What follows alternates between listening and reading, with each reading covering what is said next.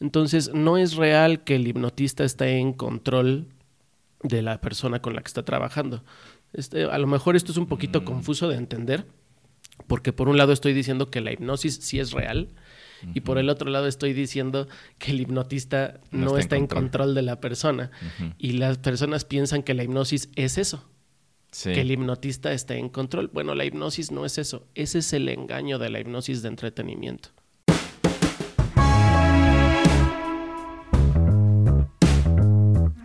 Encuentros de Mentes. Yo soy Carlos Arroyo.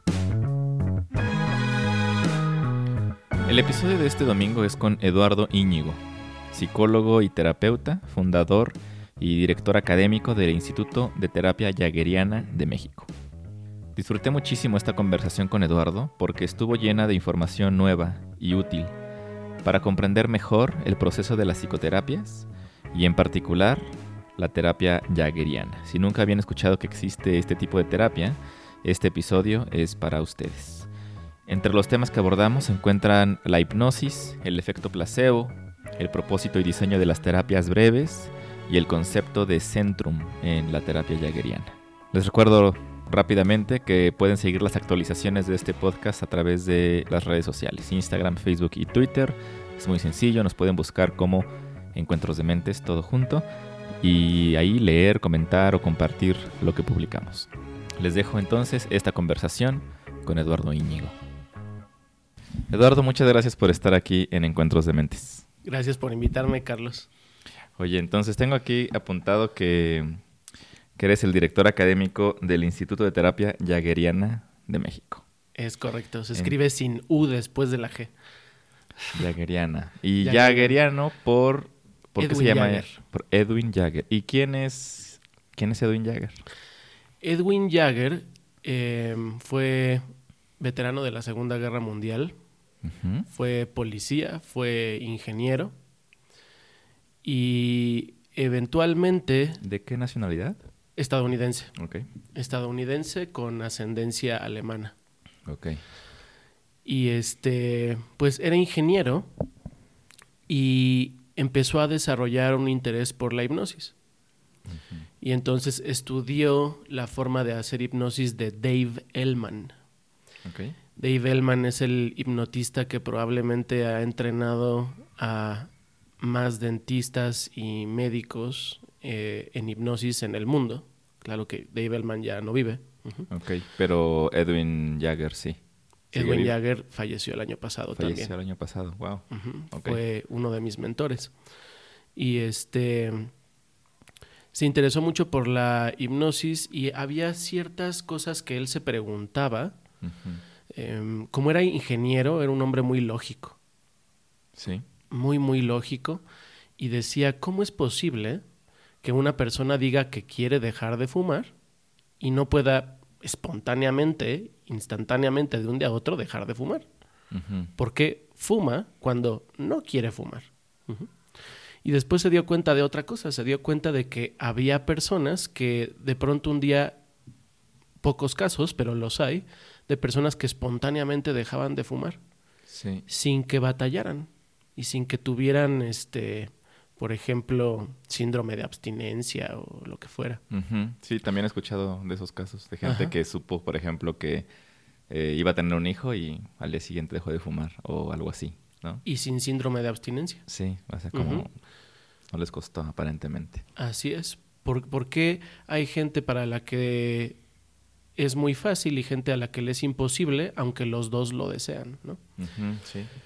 Y entonces, este, empezó a estudiar hipnosis, eh, le gustó, empezó a aprender a hacerlo, y después de que aprendió hipnosis, empezó a estudiar psicología. Usualmente el orden es al revés, ¿no? La mayoría de los hipnoterapeutas estudian primero psicología y después hipnosis. Él fue primero ingeniero, después hipnotista, después psicólogo. Y entonces, sí. Entonces, este, hizo su doctorado en psicología y durante mucho tiempo fue eh, maestro en la Universidad de San Diego, en el departamento de psiquiatría, donde justamente era el maestro de hipnosis, ¿no? Y entonces le enseñaba hipnosis a médicos, no tanto a psicólogos, le enseñaba hipnosis a médicos. Y este, pues tenía su práctica privada como psicoterapeuta y eh, entre lo que había estudiado de psicología, entre lo que había estudiado de hipnosis de Dave Bellman, también estudió la hipnosis de Milton Erickson, que es un estilo muy diferente al de Dave Bellman, pero muy bueno también. Este desarrolló su propia técnica hipnótica, que él no le llamaba terapia jageriana, él le llamaba terapia subliminal, pero no le gustaba ese nombre. Eh, decía que la única cosa de la que se arrepentía era el nombre que había escogido para su método. Y entonces se sentaba con nosotros, con sus alumnos, a que pensáramos un nombre. Y este siempre le decíamos que debía llamarse terapia jageriana, ¿no? O método jageriano. Y él decía, no, no, no, no debería de estar este, ligado a mi nombre. El método debería de vivir este, mucho tiempo después de mí, sin necesidad de mi nombre. Em, pero eventualmente lo convencimos. lo convencimos de que ese era un buen nombre y entonces accedió a, cambiar el nombre. En Estados Unidos se sigue conociendo más como terapia subliminal y le mm. ponen un como subtítulo, ¿no? Método jageriano, ¿no? En otras partes del mundo, porque la terapia jageriana ya se enseña como en 17 países, y en todos los países que no son Estados Unidos se conoce como terapia jageriana. Ok, tengo un, par de preguntas de inicio. Em, para darle estructura a esto, estoy muy intrigado con el tema de las técnicas hipnóticas. Eh, nunca he platicado con alguien que sepa este tema de, hipnosis y me llama mucho la atención que el fundador Entonces de esta... tienes que entrevistar a Flor también. Bueno, Flor también ya estuvo aquí y, ah, y también quedamos pendientes de hablar de eso. Ok. Em, pero me llama mucho la atención, ¿no? Que dices que Edwin Jagger estudió con Dave Bellman y que también conoce otro tipo de técnicas y que desarrolló su propia técnica hipnótica, ¿no? Entonces, Así es. ¿me puedes explicar? Supongo que debe ser algo bastante extenso, pero ¿cuáles serían las diferencias clave o básicas de las diferentes técnicas de hipnosis en este tipo de terapias? Ok. Em, básicamente, clasificamos la hipnosis en dos estilos. Hay más, pero para simplificarlo vamos a decir que hay dos. ¿Vale? Vamos a decir que hay una hipnosis sugestiva y una hipnosis analítica. Nosotros hacemos las dos. Pero la terapia jageriana está puesta del lado analítico. Entonces, ¿cuál es la diferencia? La hipnosis sugestiva es la hipnosis que se practica en la mayor parte del mundo es hipnosis que se, se basa en la sugestión. Los seres humanos somos seres sugestionables y nuestra sugestibilidad no es algo estático.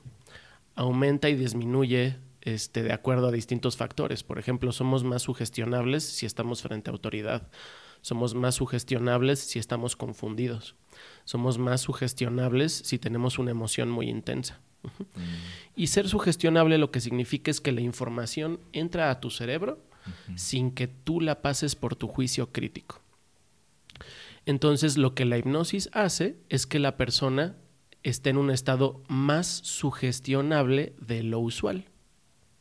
Mm. Y entonces la hipnosis sugestiva, una vez que estás en trance hipnótico, más sugestionable que lo usual, te da sugestiones para, por ejemplo, que tengas menos dolor, para que dejes de fumar, para que te lleves mejor con tu pareja, para que puedas digerir una emoción, para que puedas a lo mejor cambiar un hábito, para que puedas hablar en público y sentirte con confianza, ¿sí? Entonces te da es para sugestionarte de manera positiva y poder alcanzar pues la meta que tú quieras, ¿no? La hipnosis analítica eh, utiliza fenómenos hipnóticos, pero no para dar sugestiones, sino para llegar a la causa de un problema que pudiera mm. estar enterrada en la historia de la persona. Una causa que a lo mejor la persona no conoce y resolver esa causa. Y bueno, eh, la hipnosis se practica de muchas formas diferentes en el mundo, ¿no? Hay aproximaciones ultracientíficas y hay aproximaciones ultra espirituales y hay otras que son intermedias, ¿no?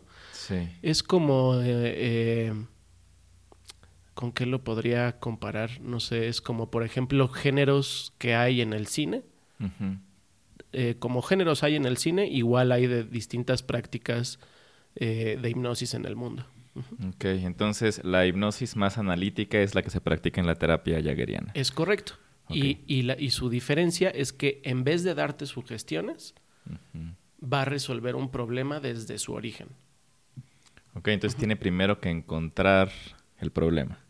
Se trata, porque la, la, impresión que yo tengo de la, de la hipnosis, supongo que sugestiva, es la que yo veo a veces en algunos shows o cosas por el estilo, en los que eh, las personas ni cuenta se dan de lo que pasó y ahora ya tienen un, valor que, o sea, como que energía y valor para hacer algo a lo que antes siempre le tuvieron miedo, pero nunca saben qué pasó. Y, y no sé si en esta otra técnica eh, encuentras la raíz y dices, ok, ya resolví esto, o, cómo llegas ahí. Las personas sí saben qué pasó. Ah, Y sí saben qué pasó también cuando hacen hipnosis de entretenimiento. Mm. Eh, dentro de la hipnosis hay muchos fenómenos hipnóticos, ¿sí? Y uno de ellos es la amnesia. Mm. Eh, y algunas personas presentan amnesia, es decir, no saben qué pasó. Se les olvidó. Y la amnesia puede suceder de forma espontánea o sugerida, como hacen a veces algunos eh, hipnotistas de entretenimiento. Sí. ¿Sí? Eh, pero si no sucede de forma espontánea o no es sugerida, una persona que entra en trance hipnótico y sale de trance hipnótico se acuerda de todo lo que pasó. ¿Sí? Realmente la amnesia es uno de muchos fenómenos que pueden evocarse con la hipnosis. Y la hipnosis de entretenimiento es real. Eh, sin embargo, eh, hay elementos que están manejados eh, para crear un pequeño engaño a la gente, aunque la hipnosis sea real. Y el engaño es que el hipnotista está en control de la persona. El hipnotista no está en control de la persona, pero como está entrenado para ser un entretenedor, no un terapeuta, ¿sí? Es muy bueno para crear esa ilusión. Mm. Así como un mago hace una ilusión en donde dos anillos están entrelazados y los separa. Y es una ilusión. Entonces, no es real que el hipnotista esté en control de la persona con la que está trabajando. Este, a lo mejor esto es un poquito mm. confuso de entender, porque por un lado estoy diciendo que la hipnosis sí es real, y por el otro lado estoy diciendo que el hipnotista no, está, en, control. de la persona. Y las personas piensan que la hipnosis es eso. Que el hipnotista está en control. Bueno, la hipnosis no es eso. Ese es el engaño de la hipnosis de entretenimiento. ¿Sí? Entonces, la hipnosis es real, pero lo que sucede es que, eh, para empezar, cuando un entretenedor eh, va a trabajar con una persona, va a trabajar con un voluntario. Es decir, alguien que quiere participar en, el show. Sí, sí. No le sería imposible hacerlo con alguien que no quiere participar. Ok. Ok. Entonces no se está haciendo nada en contra de la voluntad de nadie, ni siquiera en el entretenimiento. sí. La otra cosa que tienen eh, los entretenedores es que saben, son muy buenos observadores algunos y saben distinguir qué personas son más sugestionables que la mayoría. Em, y la otra cosa es que ellos pueden escoger a qué personas pasan a hacer su show. Cuando tú estás en un contexto clínico, tú no escoges quién entra a tu consultorio. Entra a tu consultorio quien te necesita, no quien tú escoges que sabes que va a responder mejor a ti. Claro. ¿Sí? Sí, sí. Otra cosa que hacen algunos entretenedores es que hacen hipnosis con las personas desde antes del show y les dan sugestiones para que durante el show respondan mejor a las sugestiones que se van a dar al show. Y otra cosa que hacen algunos es que eh, hiperventilan a las personas para elevar eh, de manera muy inusual su sugestibilidad. wow. Y entonces todas estas cosas en la clínica no se hacen porque en la clínica no son eficientes. Claro, ¿no? Es, otro propósito, ¿no? Totalmente el que ocurre en, una, en una clínica terapéutica a un show que básicamente, pues sí, está basado en el en crearle esa, esa expectativa o ese engaño al que lo está viendo y la persona se está voluntariando para que algo le pase, ¿no? Entonces eso la vuelve más sugestionable, como acabas de decir, creo. Así es. En alguna ocasión hay un hipnotista de show en el norte, le llaman este John Milton, el caballero de la hipnosis. Y un alumno mío eh, fue a su show, ¿no? Él ya había estudiado hipnosis conmigo y ahora tenía eh, curiosidad de la hipnosis de entretenimiento. Y entonces quería ver este, si lo que yo le explicaba entre las diferencias de la hipnosis clínica y la hipnosis de entretenimiento realmente era como yo le decía. Entonces fue con John Milton, se subió a su escenario.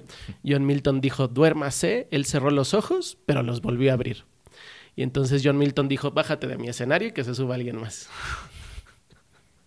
O sea, no, no funcionó, le fun- no le funcionó el truco a John Milton. No le funcionó porque lo que mi alumno quería ver, ¿sí? Era si realmente John Milton lo iba a poder controlar en contra de su voluntad, como parece en el show. Sí. Y descubrió que no.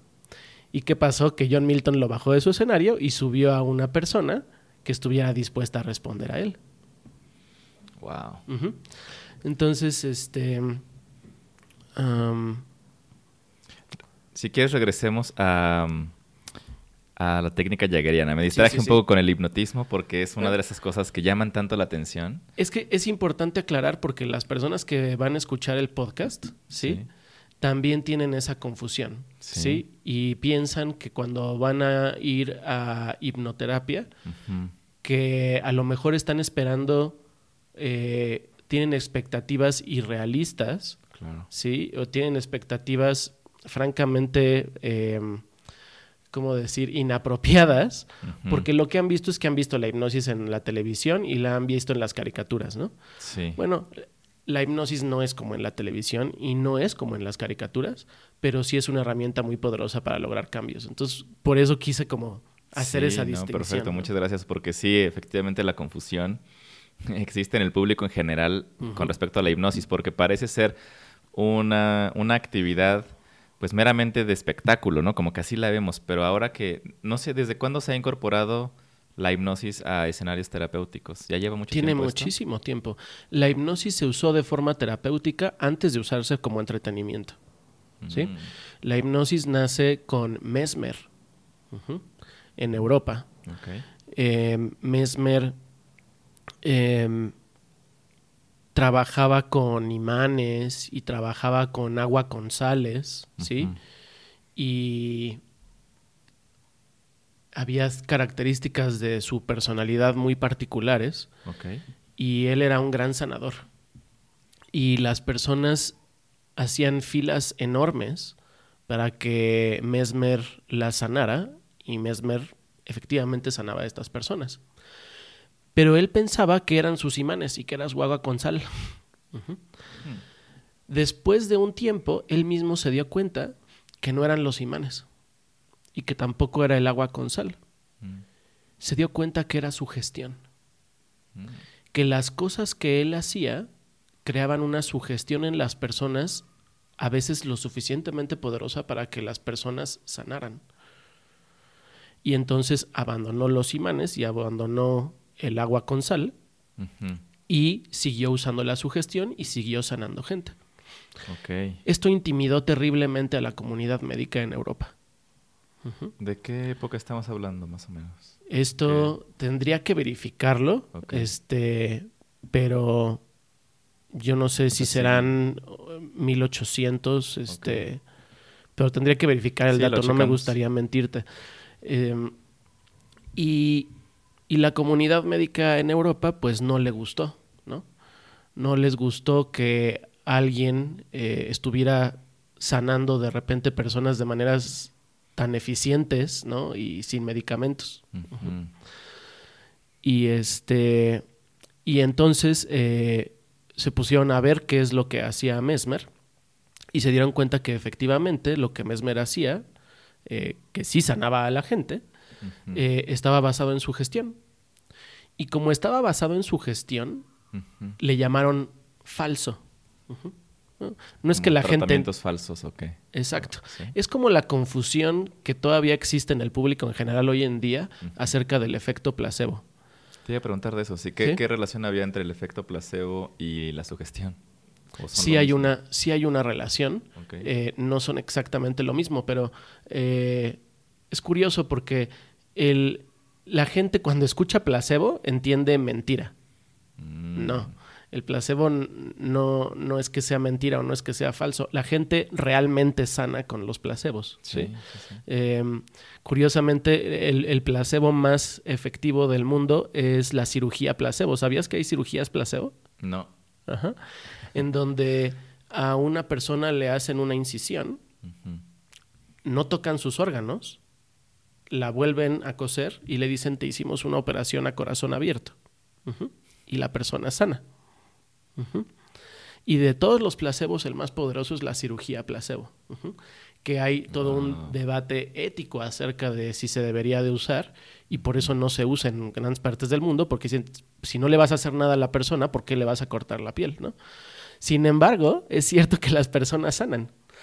Y para hablar un poquito más de este, el efecto placebo y que se entienda lo que realmente es, em, en los estudios más recientes acerca del placebo, le dieron a unas personas unas píldoras de azúcar para tratarlas. Y lo interesante de estos últimos estudios es que le están diciendo a la gente, te estoy dando un placebo. Esta píldora no tiene nada, es de azúcar, ¿sí? Entonces, y eres parte de un experimento, te voy a dar tu este, medicina placebo, te la vas a tomar este, dos veces al día, en este horario, en este horario, con esta dosis, y la gente sana. Sabiendo Sabiendo que es un placebo. que es un placebo lo que les están dando. ¿Por qué? ¿Por qué le dicen? O sea, Porque estas personas ya entendieron cómo funciona el placebo. Ya entendieron que si ellos creen que el placebo los va a curar, se curan. Y entonces se toman su placebo sabiendo que es un placebo. Y se curan. Y también me, me causa curiosidad. Hay un.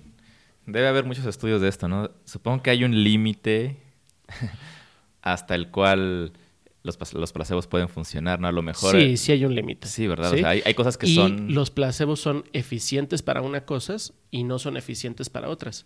Y la hipnosis no es un placebo, Mm. pero igual que otros tratamientos, puede experimentalmente usarse como placebo. Que la hipnosis como placebo sería, por ejemplo, poner a una persona en trance, no darle ningún tipo de sugestiones y sacarla de trance. La hipnosis por sí misma no hace nada, ¿sí? El estado mental en el que tú entras cuando haces hipnosis es eh, 98% idéntico al de la meditación. Ujú. Eh, realmente no hay diferencias fisiológicas entre la hipnosis y la meditación. Hay diferencias intelectuales en las personas que los practican, pero no hay diferencias fisiológicas en el cerebro cuando se practican. Eh, realmente la diferencia está en que cuando las personas meditan y la meditación está comprobado por todos lados que sirve para reducir tanto ansiedad como depresión, ¿sí? Em, entran en este estado para obtener los beneficios de estar en ese estado, que son muchos. Cuando las personas hacen hipnosis, entran en el mismo estado, ¿sí? Y tienen los mismos beneficios, ¿sí? Pero además de eso tienen un objetivo extra. Dejar de fumar. Tener menos dolor. Sí. Hablarle más bonito a mi pareja. Sí, o manejar estrés, enojos, cosas por el estilo. Exactamente. Entonces es el mismo estado. La diferencia es que en vez de nada más estar en el estado y quedarte ahí de una manera más como contemplativa, eh, se busca algo activo, se busca un cambio a propósito, ¿sí? Eliminar una alergia, por ejemplo. Wow. Ok. Así es. Entonces, este. En el. Digamos, en el universo de todas las psicoterapias, ¿en dónde, en dónde cabe la, la terapia jaggeriana? Es una forma de terapia breve. Terapia breve, ok. Y usualmente las terapias breves se consideran parte de las terapias sistémicas, que se consideran parte de las terapias humanistas. Ok. Entonces, pero la mejor eh, explicación sería que es una forma de terapia breve. Ujú. Ok, podemos ab- eh, abundar ahí. Eh, ¿Qué significa que sea una terapia breve? ¿Cuánto dura una terapia breve? ¿Y por qué ese es el enfoque principal? ¿Por qué no se lleva más tiempo? Entonces, las terapias breves están enfocadas en que la persona cambie en pocas sesiones. Hay muchos estilos de terapia breve. Hay terapia breve que se llama así, terapia breve.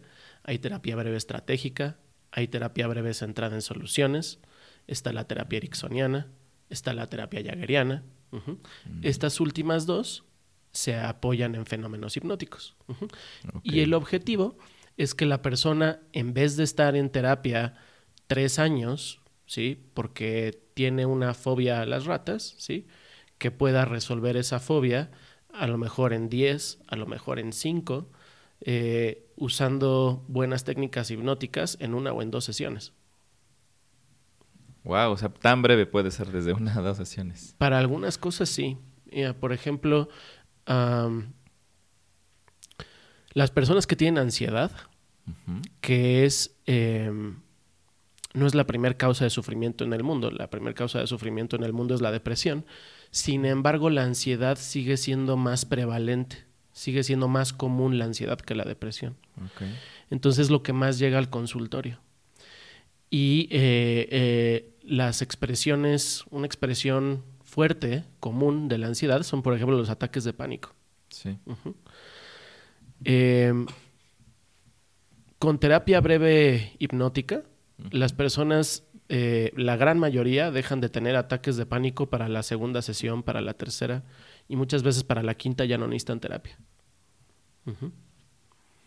Y, y eso es usando nada más hipnosis sugestiva. No necesitas hacer nada analítico. O por ejemplo, para resolver fobias, las fobias son usualmente más o menos fáciles de resolver con hipnosis. Hay cosas que no son tan rápidas, ¿sí? Por ejemplo, una disfunción sexual toma más tiempo que una fobia, toma más tiempo que la ansiedad. Y por, e- por ejemplo, este tema de la ansiedad me llama la atención.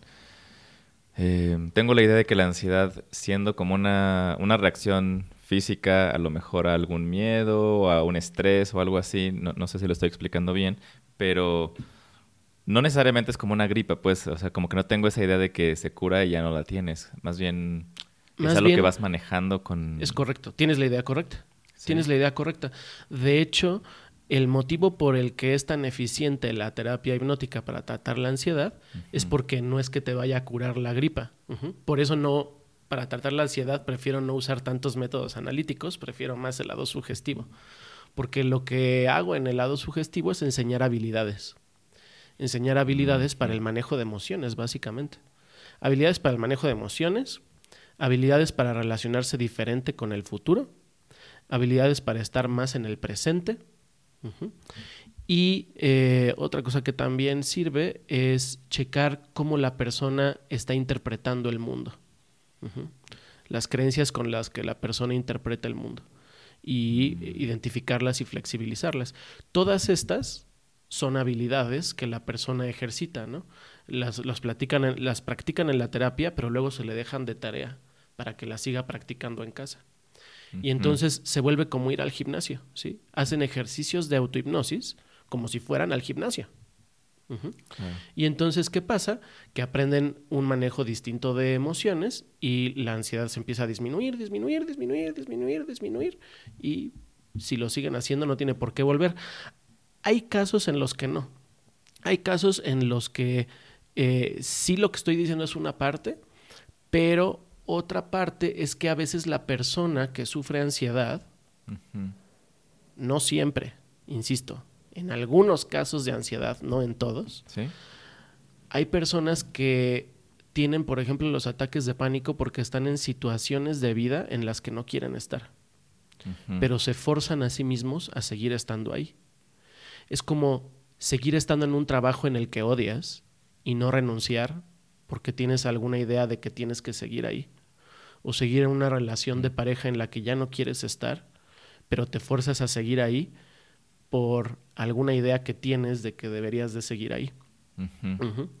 Cuando hay esos casos, em, la ansiedad no se elimina tan fácil hasta que no la persona abandona esa situación. Mm, Tiene que cambiar el contexto y tiene que cambiar Sí. su, su Hay situación. personas que dejan de tener los ataques de pánico cuando dejan a la pareja o cuando renuncian a ese trabajo que los está enfermando. Porque la ansiedad también viene a decirte que algo está mal y tienes que escuchar.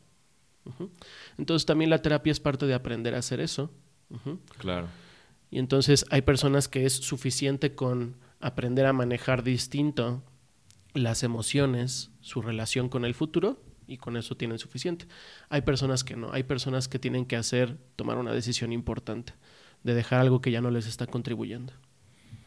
Oye, el tema de la terapia breve y más, más largas me llama muchísimo la atención que parece, eh, este- es- existe esta, esta expresión en inglés que es como work yourself out of a job, ¿no? Como estás haciendo tan buen trabajo que ya no te necesitan las personas para las que les estás dando el trabajo. Exactamente. Entonces, ¿qué? Eso es parte, perdón que te interrumpa, pero eso es parte de la filosofía de las terapias breves. En la filosofía de la terapia breve, sí, la terapia sabes que es eficiente porque la persona ya no necesita terapia. Ajá. Sí. El trabajo de alguien que hace terapia breve es que la persona no regrese a su consultorio Sí. porque sí. ya no lo necesita. Sí, me parece súper interesante porque eh, pues los otros tipos de terapia, más como psicoanalítica y tal, pues nunca le ves el fin y si le preguntas también tal vez a tu terapeuta, pues ¿cuán- cu- cuánto tiempo más vamos a seguir como en sesiones, etcétera, pues es todo el tiempo que tú quieras, puedes estar ahí toda la vida, ¿no? Y eh, sí encontrarás cosas y tal, pero suele ser mucho más, pues, ambigua, vaga. Mm. Y esta, este tema de las terapias breves me llama muchísimo la atención, que es así, la, la medida de la efectividad es que tus clientes ya no regresen. Así es, es correcto. ¿sí? Ahora, es cierto que eh, hay personas que necesitan terapia a más largo plazo que otras, ¿no? Sí. Pero generalmente es suficiente con unas cuantas sesiones para cambiar lo que quieren cambiar y, y- y ya, ¿no? Si más adelante, meses después, a mí las personas, generalmente la mayoría de mis pacientes llegan conmigo, tienen a lo mejor unas eh, cinco, a lo mejor siete sesiones. Eh, ¿Y qué pasa? Que ya no tienen ansiedad, ya no tienen depresión, ya no tienen fobia. Gracias, Eduardo, bye. Y pasa mucho que un año después, tres años después, cuatro años después, me llaman y tienen alguna situación que quieren resolver. Vienen, tenemos un par de sesiones, se vuelven a ir. Y este es más así como se maneja en las terapias breves. Y una de las cosas que sucede en las terapias breves es que tienen objetivos. Claro. Están basadas en objetivos, así como en una empresa te ponen un objetivo de tienes que vender tanto y entonces la estrategia para lograr vender esto es esta, se logra vender tanto, listo, se acabó la junta. Un poco así es la terapia breve, ¿sí? El objetivo es, eh, por ejemplo, el eliminar la depresión. Ok, necesitamos estas estrategias para dejar de tener depresión. Las estrategias se llevan a cabo, la persona las practica, deja de tener eh, depresión y no hay por qué hacer una terapia larga.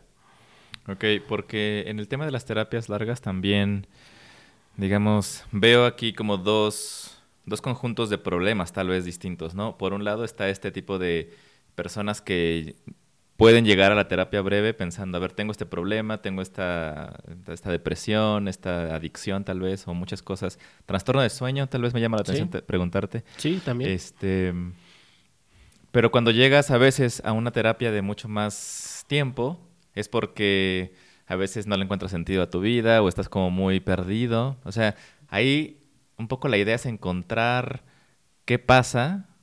Es un problema más como existencial, no sé si, si sea cierto, pero de otro lado es como, este, este es mi problema específico, que tal vez sea un síntoma de algo más profundo, pero lo que sí quiero es, o me urge es arreglar esto. Entonces, Así ¿sí, es. ¿sí te parece como una buena distinción? O, por ejemplo, las terapias breves, además de tener objetivos, atienden, en el caso de la Jaggeriana, em, alguna, algún abanico de temas más, es, más Sí. específico? Lo que sucede con la terapia jaggeriana es que es terapia que también se apoya de fenómenos hipnóticos, pero que va a resolver desde el origen. Ok. Entonces, por ejemplo, em, es muy útil la terapia jaggeriana para tratar las adicciones, Ok. es útil para el dolor crónico y a mí me gusta mucho utilizarla con cosas que son compulsiones Ujú. O con problemas que son psicosomáticos. Sobre todo con todo lo psicosomático, me encanta usar terapia jaggeriana porque es lo que me da el mejor resultado con lo psicosomático.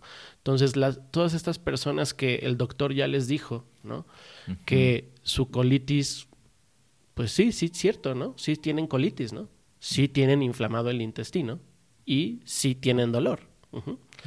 Y no hay ninguna causa médica. Ya se hicieron todos los estudios. Este, a lo mejor al principio tenían algo médico, pero ahora ya no. Pero siguen teniendo el dolor, por ejemplo. Y entonces, ¿qué pasa? Que los médicos le dicen a la persona, pues es que ya no tienes nada, ¿sí? Esto ya es, la palabra que les gusta usar a los médicos es nervioso. Entonces, ¿qué pasa? Que ya resolviste el aspecto médico de la enfermedad física, que tiene un aspecto físico y un aspecto médico, pero persiste, ¿no? Eh, ¿Por qué persiste? ¿Sí? Persiste por causas mentales. Mm. Ese son este el sería como el ejemplo ideal de donde definitivamente voy a usar terapia jaggeriana porque he tenido personas que han tenido colitis crónica durante años y tenemos una o dos sesiones de terapia jaggeriana y han pasado cinco años que no tienen un solo síntoma, Este, ¿Por qué? Porque ya resolvimos el lado mental, el aspecto psicológico del problema físico. Entonces, para problemas físicos que posiblemente pudieran tener un origen psicológico o por lo menos un componente psicológico, me encanta usar terapia jaggeriana porque su eficiencia la ves enfrente de ti y, los pacientes hacen cambios y ellos se sorprenden de los cambios que hacen, pero cuando me los platican a mí yo me sorprendo más. Wow. ¿Cómo es una sesión normal? Es decir, ¿cuánto dura? ¿Cómo están? ¿Es un consultorio común y corriente? ¿Cómo funciona la dinámica dentro del consultorio? Es un consultorio común y corriente de un psicólogo, como cualquier otro tipo. O sea, si tú vas al consultorio del terapeuta Gestalt, ¿sí? Va a tener eh, cosas similares a las del hipnoterapeuta, ¿sí? O al terapeuta jaggeriano. Entonces, no, no es un consultorio que tenga nada fuera de lo común.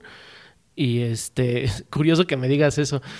Mi consultorio tiene una pared pintada de un color diferente y un paciente me preguntó que si em, la pared estaba pintada de ese color para inducir al trance. No, no tiene nada que ver. este, pero sí, las personas tienen muchos mitos con estos temas. Por eso es tan valioso que se eduquen del tema y que se eduquen para formarse su propia opinión, ¿no? Afuera, fuera de lo que los demás les digan pero este, no hay nada fuera de lo común en el consultorio. Y lo que sucede en la terapia jaggeriana es que em, el terapeuta va a hablar con una inteligencia de la persona, pero que no es su inteligencia consciente, no es su inteligencia convencional.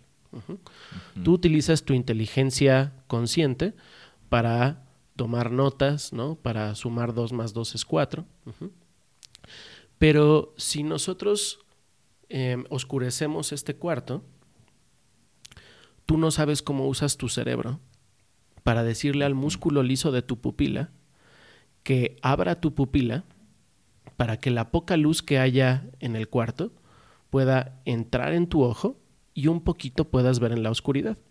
Vas a hacer eso y no vas a saber cómo lo hiciste. Claro, sí.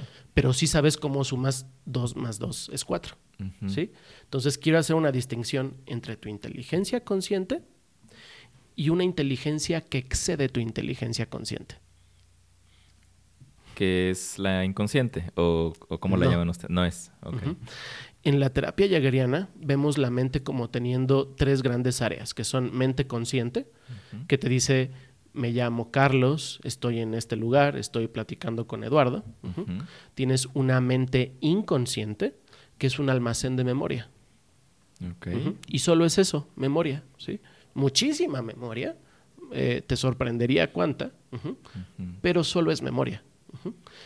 Y aparte de eso, eh, hay un área de la mente que llamamos supraconciencia.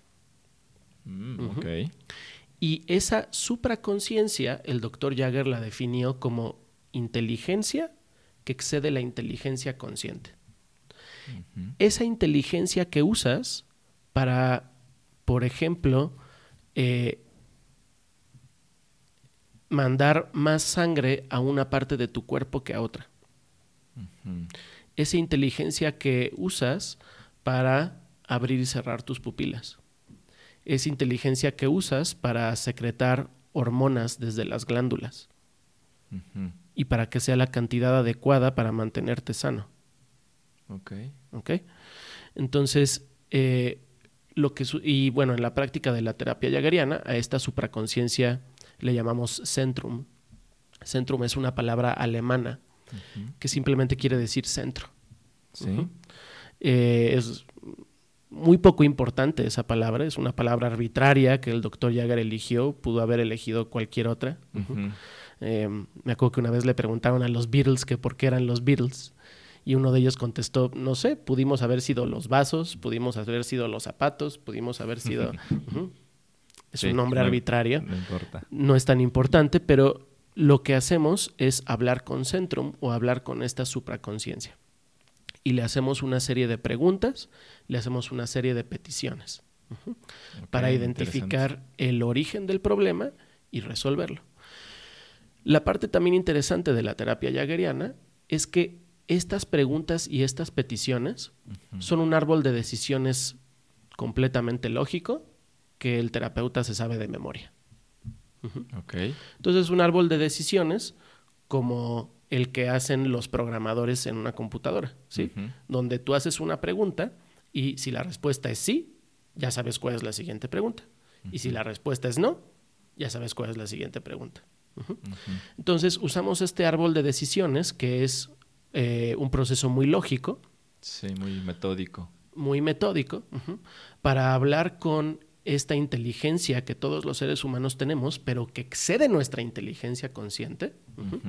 Y es esa inteligencia la que identifica la causa. Y es esa inteligencia la que recondiciona la causa. Y por eso desaparece el problema. Entonces, eh, me estoy imaginando, ¿no? Como nunca he visto una sesión de hipnosis en un consultorio o algo así en ese contexto, tienes a la persona y está ya en un trance hipnótico y le empieza a hacer estas preguntas a esta inteligencia que comentas. Es correcto. ¿Cómo, cómo responde y, qué y cómo responde a las preguntas y a las peticiones? Lo que hacemos es que con la persona en trance le pedimos a la persona que imagine un pizarrón. Mm. La persona se imagina ese pizarrón por ejemplo, yo te diría a ti, Carlos, ok, Carlos, imagina un pizarrón y permíteme saber cuando ya lo estás imaginando, ¿no? Tú me dices, ya, ya lo estoy imaginando, ¿no? Me lo imagino verde, como el que estaba en mi escuela primaria, ¿no? Y tiene un borde de aluminio, ¿no? Ah, qué bonito pizarrón, ¿no? Sí. Ok, voy a hablar con tu Centrum, ¿no? Y le pido a Centrum que escriba sus respuestas para mí en ese pizarrón. Ok. Y tú tienes una tarea muy importante. Tú no vas a estar inconsciente, porque la gente que está en trance hipnótico no está inconsciente, sabe todo lo que está pasando, ¿sí? Entonces, lo que tú vas a hacer estando en trance es que vas a leer en voz alta lo que Centrum escribe en el pizarrón. Entonces, por ejemplo, yo voy a hacer una pregunta, que no son preguntas complicadas, es una pregunta para que Centrum responda sí o responda no, nada más. No voy a preguntar cosas de tu vida privada, ni voy a hacer preguntas para descubrir el hilo negro. Voy a hacer preguntas que se respondan con un sí o con un no. Y tú vas a ver qué es lo que aparece en el pizarrón y me lo dices a mí. Y entonces, según lo que Centrum haya respondido, yo sé cuál es la siguiente pregunta o cuál es la siguiente petición que le tengo que hacer para que logremos tu objetivo, ¿no? Eh, por ejemplo, dormir mejor, ¿no? Eliminar el insomnio y aquí es interesante porque es muy importante que las personas reporten solamente lo que está escrito en el pizarrón. Porque lo que está escrito en el pizarrón puede no tener sentido para ellos, pueden no entenderlo, o pueden a veces, por ejemplo, tú ves que el pizarrón dice sí, y tú, Carlos, dices no. La respuesta a la pregunta que hizo Eduardo es no. ¿Por qué Centrum me está diciendo que sí? Bueno, yo necesito saber la opinión de Centrum, no la opinión de Carlos. ¿Sí? Wow, ok. Porque Centrum, sí, puede contradecir tu opinión. Y siempre le digo esto a los pacientes, considera esto. Tu opinión consciente no te ha llevado a resolver este problema. ¿Por qué confiaríamos en tu opinión consciente? Mejor vamos a confiar en la opinión de Centrum. Y entonces, ¿qué pasa? Que las personas hacen cambios que no solamente ellos pensaban que no eran posibles, sino que a veces yo no sabía que eran posibles. Oye, ¿las preguntas son diferentes con base al, al caso o son siempre las mismas? Algunas, la mayoría son siempre las mismas, ¿no? Por ejemplo, las mm. primeras cinco preguntas que se le hacen a Centrum siempre son las mismas, que son, Centrum, ¿estás enterado de que esta persona quiere, por ejemplo, dejar de tenerle miedo a las alturas? La segunda pregunta siempre es, eh, Centrum, eh, ¿crees que es bueno para el bienestar de la persona lograr que deje de tenerle miedo a las alturas? La tercera pregunta siempre es, Centrum, ¿estás dispuesto a colaborar eh, con esta persona y conmigo para lograr ese objetivo? La cuarta pregunta siempre es, Centrum, ¿tienes la capacidad de recordar momentos de la vida de la persona? Incluso momentos que tiene muchos años que la persona no recuerda. Y la quinta pregunta siempre es la misma. Centrum, ¿tienes la habilidad de comunicarte con otras partes de la mente de esta persona? Mm. Y entonces pasamos por un árbol de decisiones hasta que conseguimos, usualmente Centrum dice que sí a las cinco a la primera, pero puede decir que no a alguna. Y entonces pasamos por otros pasos, ¿sí? Que habría que estudiarlos y sería meternos en, sería dar una clase entera para lograr que Centrum nos diga que sí a esas cinco. Y una vez que Centrum nos dice que sí a esas cinco, empieza el verdadero trabajo de terapia, que es pedirle a Centrum que busque en la mente inconsciente de la persona, porque acuérdate, Centrum no es la mente inconsciente. A veces lo explico con una metáfora. La mente inconsciente es una biblioteca. Tiene muchos libros. Imagínate que esos libros fueran memorias de cosas que han pasado en tu vida. Sí. Bueno, pues la mente inconsciente es la biblioteca. Centrum no es la biblioteca. Centrum es el bibliotecario. Es el que tú llegas a la biblioteca, no encuentras el libro que estás buscando, pero vas con el bibliotecario y le dices, oye, bibliotecario, estoy buscando un libro con estas características. Y él te dice, ah, ven conmigo. y te encuentra el libro y te lo pone. Nada más que este bibliotecario no solamente tiene la capacidad de encontrar el libro que tú buscas, sino que además tiene la capacidad de editarlo, de ponerle un prefacio, de ponerle una nueva conclusión, de hacer una nueva edición del mismo libro, que permita que cuando se presente cierta circunstancia, tú respondas diferente.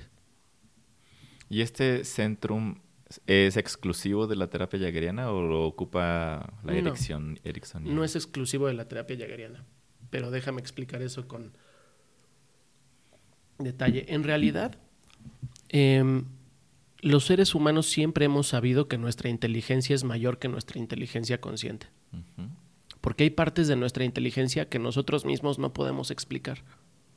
Claro. Como por ejemplo no podemos explicar cómo hacemos para abrir y cerrar nuestras pupilas, pero lo hacemos todo el tiempo. Sí, eso y todo lo demás que ocurre en nuestro cuerpo, el corazón, los pulmones, la respiración, la digestión. O sea, nunca sabemos qué está haciendo nuestro hígado, pero sabemos que ahí está. Así es, sí. Entonces, el conocimiento de que tenemos habilidades que exceden nuestras habilidades conscientes ha estado presente en la humanidad desde siempre. Y algunas terapias han tomado ventaja de eso y le han puesto distintos nombres. En el caso de la terapia jaggeriana, el doctor Jagger simplemente dijo, esto es una inteligencia, es una inteligencia que es más inteligente que tu inteligencia consciente, pero que sigue siendo tuya. Es una inteligencia que tú no entiendes, pero es una inteligencia que además tiene la habilidad de llegar a conclusiones lógicas. Y es una inteligencia que tiene habilidades y capacidades que para hacer cosas que tú no tendrías idea de cómo hacer. Tú no tienes idea de cómo abrir y cerrar tu pupila, pero esa inteligencia lo hace a diario. ¿Qué pasaría si esa inteligencia que sabe hacer cosas que tú no sabes hacer, la enlistáramos para resolver un problema que te tiene harto? Y que no sabes cómo resolver, pero que tienes muchos deseos de resolver. Sí. Y, pero realmente, pues esa capacidad no sabemos hasta dónde llegue. Eh, y hay cosas que sabemos que Centrum puede hacer, pero todo parece indicar que tiene más habilidades que las que nosotros notamos que tiene. Y siempre parece estar indicando tener más habilidades de las que creemos que tiene. Podríamos ponerle otro nombre y pedirle otras cosas. Entonces, este, Me llama muchísimo la atención porque parece fascinante que podamos hacer ese tipo de cosas y entenderlo y explicarlo y utilizarlo como herramientas para ayudar a otros y exactamente. a nosotros mismos. Exactamente. Este, mm, esta disociación que podemos hacer, ¿no? Porque parece, escuchando esto de Centrum, parece como, me suena a que sí, es una especie de disociación, es decir, soy yo, pero le estamos preguntando algo que sigo siendo yo. Mi pregunta es lo que, o sea, sigue siendo la persona, pero la estamos, estamos hablando de estas, este aspecto de la persona en tercera persona, como si estuviéramos hablando con una entidad aparte de esa persona, pero en realidad es su propia mente. Es correcto. Ok. Es correcto. De hecho, hasta usaste el término que es técnicamente correcto, que es disociación. Ok. La disociación es un fenómeno hipnótico, en donde tenemos la experiencia de ser parte de algo y de simultáneamente estar ajenos a eso. Se oye raro porque es una experiencia paradójica. Es un poquito como ser el actor de la obra y al mismo tiempo ser el espectador de la obra. Sí. Pero está más del lado del espectador. Entonces, sí es una disociación. Hay una disociación entre centrum y la mente consciente de la persona, y eso es lo que hace posible la terapia jaggeriana. Wow, ok. Qué interesante. Es de verdad muy, muy iluminador esto que me estás contando. Cuéntame un poco de ti. ¿Cómo llegaste a la terapia jaggeriana? Eh, porque de- recuerdo haber escuchado también una plática que tuviste que está por ahí en YouTube, que es muy reciente, ¿no? Que la terapia jaggeriana tiene cuatro o cinco años en México algo así. En México tiene, pues si no cinco, a lo mejor seis, pero en desarrollo, el doctor Jagger la desarrolló como 45 años de su vida, ¿no? Y él tenía 93 años cuando falleció. Entonces, la mitad de su vida la dedicó al desarrollo de ese método. Ok, entonces ya lleva, ya tiene un camino recorrido. También bastante, pues, nuevo, ¿no? 45 años, 50 es bastante poco para Muy una poco. terapia Nada. o una teoría. Eh, pero tú, ¿cómo llegaste? ¿Cómo la descubriste ahí? ¿Cómo la descubriste? ¿Y cómo decidiste, pues, ahora, el fu- no sé si eres también el fundador de este instituto Es correcto. ¿no? Entonces, eh, cuéntame un poco ese periodo de tu vida, por Ujú. favor. Sí, yo fundé el, el instituto, no lo hice solo, lo hice junto con mis colegas, con la doctora Cecilia García y con la doctora Liliana León, que fueron mis compañeras cuando conocí, este, bueno, la primera que conoció al doctor Edwin Jagger fue en el Congreso eh, de Hipnosis Médica de eh, Hungría, que hubo hace varios años, lo conoció la doctora Cecilia García, ella trajo al doctor Edwin Jagger a México porque le encantó su técnica, y la primera vez que eh, la doctora Cecilia trajo al doctor Jagger a México, Liliana y yo, junto con algunos otros compañeros, eh, fuimos sus primeros alumnos en México Mm. y nosotros nos hemos dedicado ahora a dar a conocer el método. Ok. Entonces, este, pues yo estudié psicología Sí. Y este, Tú cuando... Tú, sí lo hiciste en el orden que normalmente. Sí, va. yo lo hice en, en No el, como- en el orden más usual. Yo estudié psicología primero y pues yo no sabía nada de la hipnosis, ¿no? Eh, nada. Sabía lo mismo que saben las personas que nos están escuchando, ¿no? Que es lo que han visto en las caricaturas y lo que han visto en la televisión, que no corresponde, ¿no? A lo que realmente practicamos en la hipnoterapia. Pero estaba estudiando psicología y claro que eh, como parte de la formación, porque yo sabía que iba a ser clínico, eh, hacía también mi propia terapia, ¿no? Claro. Y entonces asistí como paciente a terapia de corte psicoanalítico tres años y medio y estaba harto. Fue algo útil, tuvo sus ventajas, este, eh, pero hubo, bueno, pasaron varias cosas. Lo primero que pasó fue que a mí me estaba costando mucho trabajo hacer cambios que yo quería hacer, que al mismo tiempo que estudiaba psicología, hacía la terapia de corte psicoanalítico. Sí. Entonces hacía las dos cosas al mismo tiempo y me costaba muchísimo trabajo realmente cambiar las cosas que quería cambiar. Ok. Y un día llega mi mamá junto con un tío mío y resulta que dejaron de fumar, ujú. ¿no? Y como que dejaron de fumar. Ah, pues fuimos a un curso de hipnosis de cuatro horas y dejamos de fumar, ¿no? Hoy en día mi mamá y mi tío tienen más de 10 años sin tocar un cigarro. Y entonces yo dije, a ver, aquí hubo, esto es muy interesante porque lo que yo veía estudiando psicología era que mis maestros me decían que Freud había usado la hipnosis y que la había abandonado porque no servía. Mm, Y entonces, en vez de hacer hipnosis, fui a hacer terapia de corte psicoanalítico porque eso me dijeron mis maestros. Muy obediente. Y después de años de terapia, un día llega mi mamá y me dice, dejé de fumar con hipnosis, ¿no? Y entonces yo dije, no manches, o sea, yo llevo años yendo a terapia y no logro cambiar una cosa súper sencilla, ¿no? Y mi mamá que tiene una adicción dejó de fumar en un día, ¿no? Entonces no me cuadraba eso. Sí. Lo que mis maestros me decían y lo que yo veía en la realidad no era congruente. Ok. Y entonces empecé a hacer preguntas y tuve que hacer este, para graduarme de psicología, tuve que hacer eh, un artículo publicable en una revista.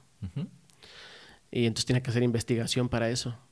Y como ya me había picado la curiosidad, decidí que mi artículo iba a ser sobre hipnoterapia, ¿no? Mm, Entonces empecé a investigar, haciendo mi marco teórico, no podía yo creer, ¿sí? Que ninguno de mis maestros en cuatro años se habían tomado la molestia de decirme que la hipnosis se estudia de forma seria, científica y académica en todas partes del mundo, ¿sí?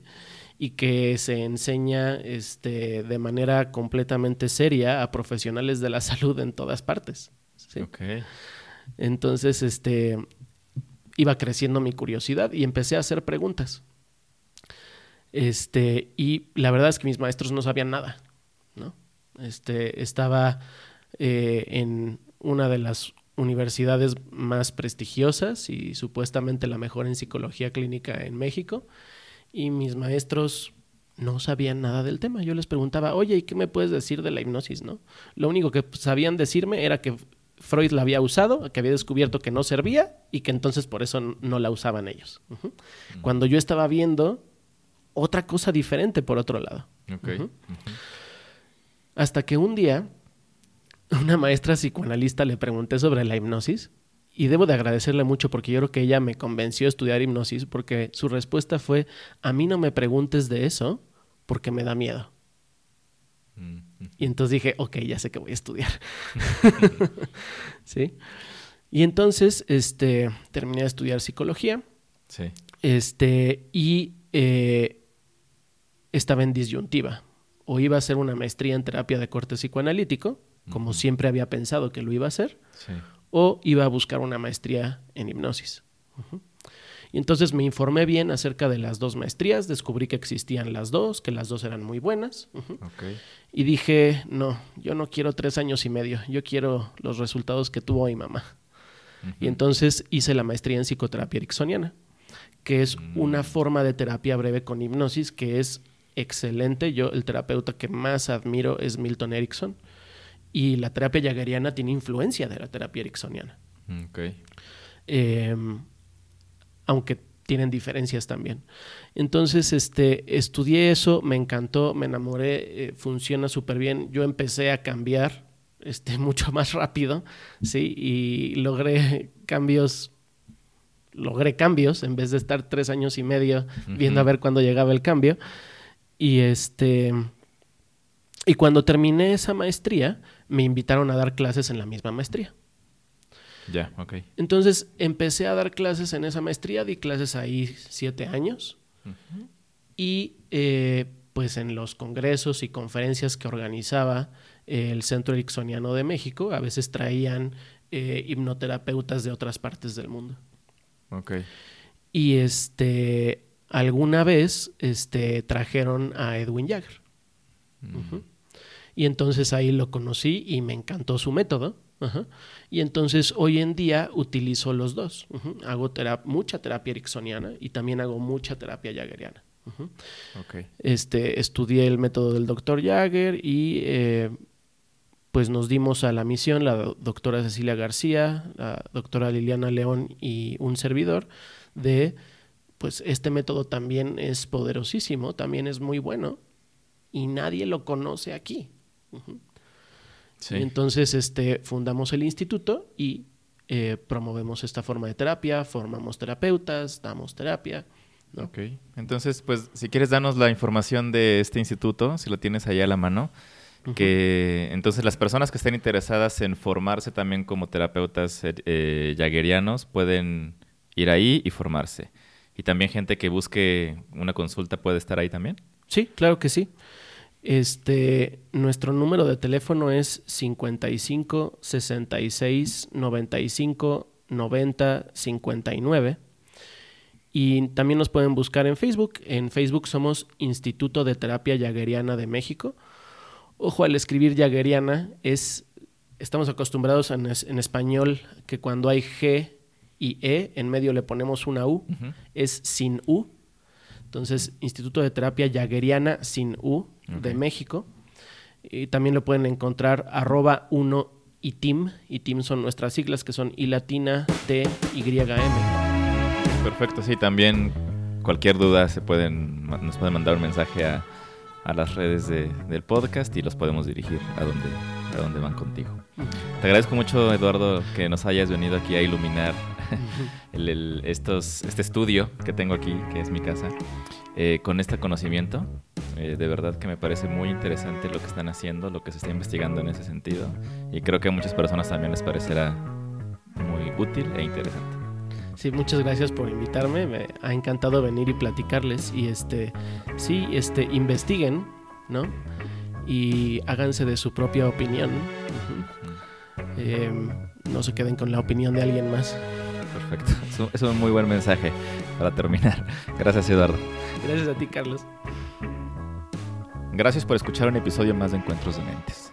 Si te gustó este episodio, algo te pareció interesante o incluso te quedaste con alguna pregunta, no dudes en enviarnos un mensaje a través de las redes sociales. Que tengan buena semana y nos escuchamos el próximo domingo.